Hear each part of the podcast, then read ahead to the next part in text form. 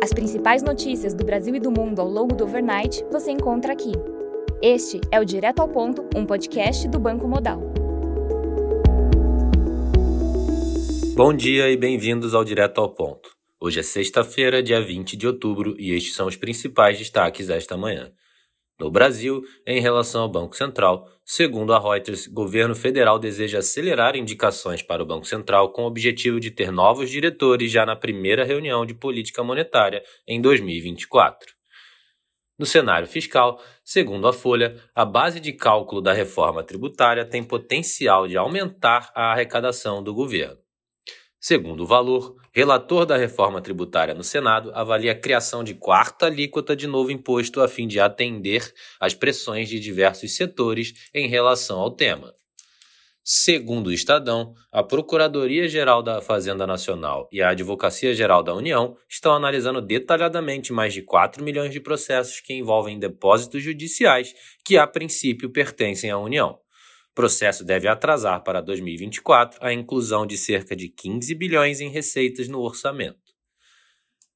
Em relação às estatais, em meio à guerra do Oriente Médio, Petrobras reduz o preço da gasolina em 4,1% e eleva os preços de diesel em 6,6% a partir do dia 21 de outubro. Medida tem impacto estimado de queda de cerca de 10 basis points no IPCA para 2023. Após Estados Unidos anunciar alívio nas sanções ao setor de óleo e gás na Venezuela, Jean Paul Prat, presidente da Petrobras, afirmou que a empresa avalia investir no país. No cenário internacional, na China, o Banco Central manteve as taxas de juros de referência inalteradas em 3,45% para o ano e 4,2% para cinco anos, em linha com o esperado. Adicionalmente, a autoridade monetária injetou 300, 733 bilhões de yuans através de ferramentas de curto prazo em mais uma tentativa de impulsionar a atividade econômica. No Japão, o CPI de setembro teve alta de 3%, em linha com o esperado e abaixo do anterior 3,2%. Já o núcleo de inflação registrou alta de 4,2% na comparação anual, acima do esperado 4,1%, mas abaixo do anterior 4,3%.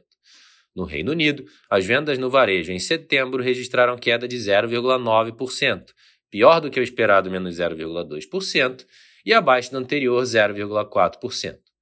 Já na comparação anual, as vendas no varejo no Reino Unido recuaram 1%, pior do que o esperado menos 0,1%, mas melhor do que o anterior menos 1,3%. Na Alemanha, o PPI de setembro registrou queda de 0,2% na comparação mensal, abaixo do esperado 0,4% e do anterior 0,3%.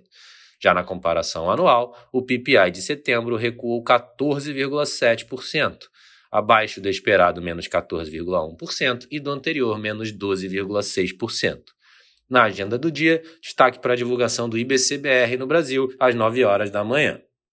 Nos mercados, o dólar index recua 0,1%, o S&P futuro cai 0,3%, enquanto o DAX futuro cai 1,3%.